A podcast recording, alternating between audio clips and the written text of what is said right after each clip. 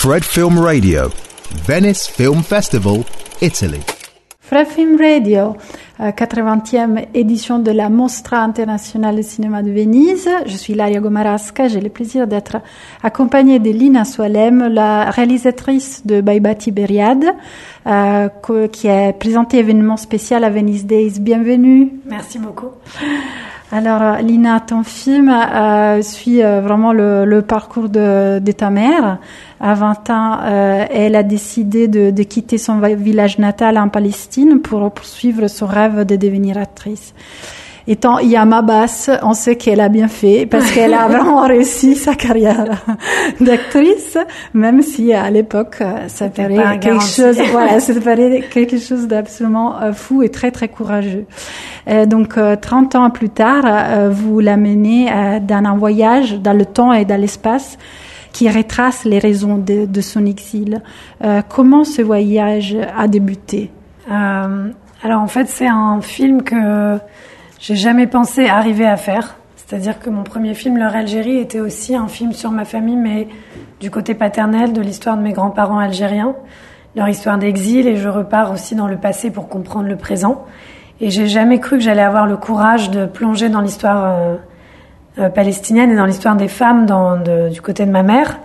Et je pense qu'il m'a fallu un certain temps déjà de mûrir, moi aussi de sentir que je suis une femme qui fait partie d'une lignée de femmes euh, pour pouvoir euh, m'approcher en fait de l'histoire de ma mère qui a toujours été très euh, énigmatique et en même temps qui m'a toujours fascinée. C'est-à-dire que tout ce que j'ai appris, c'est d'elle. Je sais qu'elle s'est battue pour devenir la femme qu'elle était, qu'elle est aujourd'hui, pardon.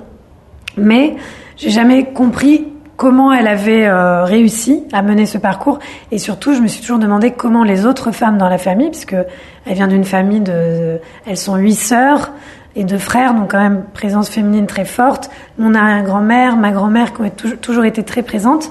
Et je me suis toujours demandé comment ces femmes-là ont influencé ma mère. Et en fait, c'est grâce aux images d'archives que, que j'ai toujours eues, que mon père euh, filmait dans les années 90 de toute ma famille en Palestine, que je me suis replongée dans cette histoire. C'est-à-dire qu'un jour, j'ai dit, bon, bah, je vais m'y replonger. J'ai tout ressorti, j'ai tout numérisé, j'ai tout regardé. Et en fait, c'est la première fois que je les voyais avec un regard adulte. Parce que je les regardais avant comme une petite fille qui regarde ses souvenirs d'enfance. Et en fait, en les regardant avec mes, mon regard d'adulte, je me suis rendu compte de la force de ces mm. femmes-là. Et en fait, du fait qu'effectivement, elles ont transmis quelque chose à ma mère, qui a dû se battre avec ou contre, mais en tout cas, elles l'ont, elles l'ont influencé. Et en plus, ça va aussi au-delà de ça, je trouve, parce que c'est aussi un portrait vraiment de, de, quatre générations de femmes palestiniennes qui se sont battues pour euh, pour, euh, pour leur héritage et pour que leur héritage reste vivant. Donc vous êtes tu es parce qu'on fait à l'italienne, on se oui. tu es totalement dans cette lignée parce que ton, oui, je continue ce qu'elles ont commencé et je perpétue ce qu'elles ont commencé. Bah, le film a hum, vraiment beaucoup de, de moments très touchants et très intimes. Euh, donc euh, j'imagine qu'à plusieurs niveaux, euh, ça a dû être une épreuve, mm. autant que, que, pour toi que, que pour ta, ta, maman. Mais comment le tournage a fait évoluer ou changer le rapport mère-fille alors ça a été assez compliqué, mais je pense que ce qui a été bien, c'est d'arriver à se retrouver à égalité à un certain moment. C'est-à-dire que le film, bah, je le commence comme la fille, euh, j'essaye de trouver ma place en tant que réalisatrice aussi. Euh, comment arriver à parler de son histoire sans être trop dans son intimité pour qu'elle continue à se sentir à l'aise? Comment moi m'inscrire dans cette histoire tout en gardant ma place de réalisatrice aussi? Et ça a été euh, plusieurs années d'écriture, de réflexion, d'essai. J'ai beaucoup filmé ma mère au départ. J'essayais puis ça marchait pas, donc je réfléchissais à comment mettre en, en, en forme cette histoire et c'est là que j'ai eu l'idée d'écrire c'est-à-dire que je j'utilise les bribes de, de mémoire que, que j'ai pour réécrire l'histoire de, de, ma famille et la réinventer. Et j'inclus ma mère dans cette écriture puisque je la fais lire avec moi, euh, je la fais parler avec moi. Donc c'est passer un petit peu par, euh, c'est on prend un petit peu de distance et on passe un peu par la poésie, l'écriture pour arriver à se raconter sans, sans être trop dans ce qui est douloureux. C'est presque essayer d'embellir la mémoire. Vous avez parlé, euh, tu as parlé tout à l'heure de, de, de, la famille, donc euh, de ta mère et les tantes, etc. Est-ce qu'elles ont déjà vu le film? Alors ma mère l'a vu, euh, là c'est aujourd'hui c'était la troisième fois. Mes tantes l'ont pas encore vu, mais j'ai hâte de le partager avec elles euh, très bientôt. C'est prévu. C'est prévu, c'est obligatoire. en tout cas, elles ont vu des, des extraits, puisqu'il y a depuis quelques jours il y a des, la bande annonce et, et en fait euh, elles sont très émues. Elles m'ont dit euh, que ça les a fait pleurer, replonger dans leur histoire.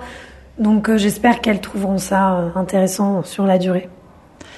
Une dernière question sur le choix de mentionner le lac Tibériade, qui est aussi très emblématique d'un point de vue politique aussi. Euh, oui, et même pour, euh, spirituel. Ouais, Ouais. mais politique et spirituelle euh, pour ses liens avec des- les différentes religions, Mm. euh, christianisme euh, et autant, euh, autant aussi pour pour les juifs. Donc Mm. euh, effectivement, c'est un titre très évocateur et, et ça évoque aussi les, les conflits de la région, même Mm. si euh, voilà vous vous traitez le sujet vraiment euh, euh, d'un point d'un autre point de vue, mais Mm. il est forcément là, il est il est forcément présent. Ouais. Oui, mais en fait, cette réalité-là nous entoure. Et dans cette réalité, chaque femme essaye de trouver sa place en tant que femme dans sa société, puis en tant que femme dans le monde, et en tant que femme dans un climat euh, conflictuel. Et en fait, pour moi, Tibériade, c'était un peu... euh, c'est le, lieu qui représente la source, puisque c'est le lieu euh, de naissance de mes ancêtres, disons. Et en même temps, c'est un lieu auquel on n'a plus d'attache euh, réelle. Et en même temps, c'est un lieu très symbolique euh, pour différentes religions euh, et symbolique pour nous aussi, pour notre histoire. Donc c'est comme si c'est un lieu qui combine tout et en même temps, bah, tous mes souvenirs d'enfance aussi.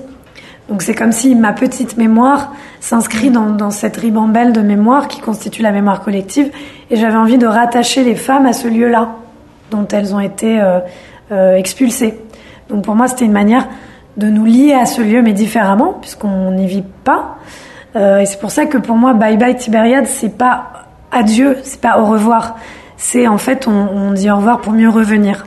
Et c'est tout ce truc de l'exilé. Comment on fait pour revenir? Parce qu'à partir du moment où on a, on a quitté, ou on est parti, ou on a dû partir, on retrouvera jamais la même place. Donc c'est trouver une place dans la mémoire de ce lieu au moins, de nous inscrire dans sa mémoire. Merci beaucoup. Merci à Lina Soalem. Merci. Le très très beau Bye Bye Tibériade est en projection spéciale euh, à Venice Days. Donc, euh, bonne chance pour le Merci lancement de ton beaucoup. film. Euh, moi, c'est Ilaria Gomarasca et ça, c'est Fred Film Radio, The Festival Insider. Fred Film Radio. 24 7 on Fred.fm and smartphone apps.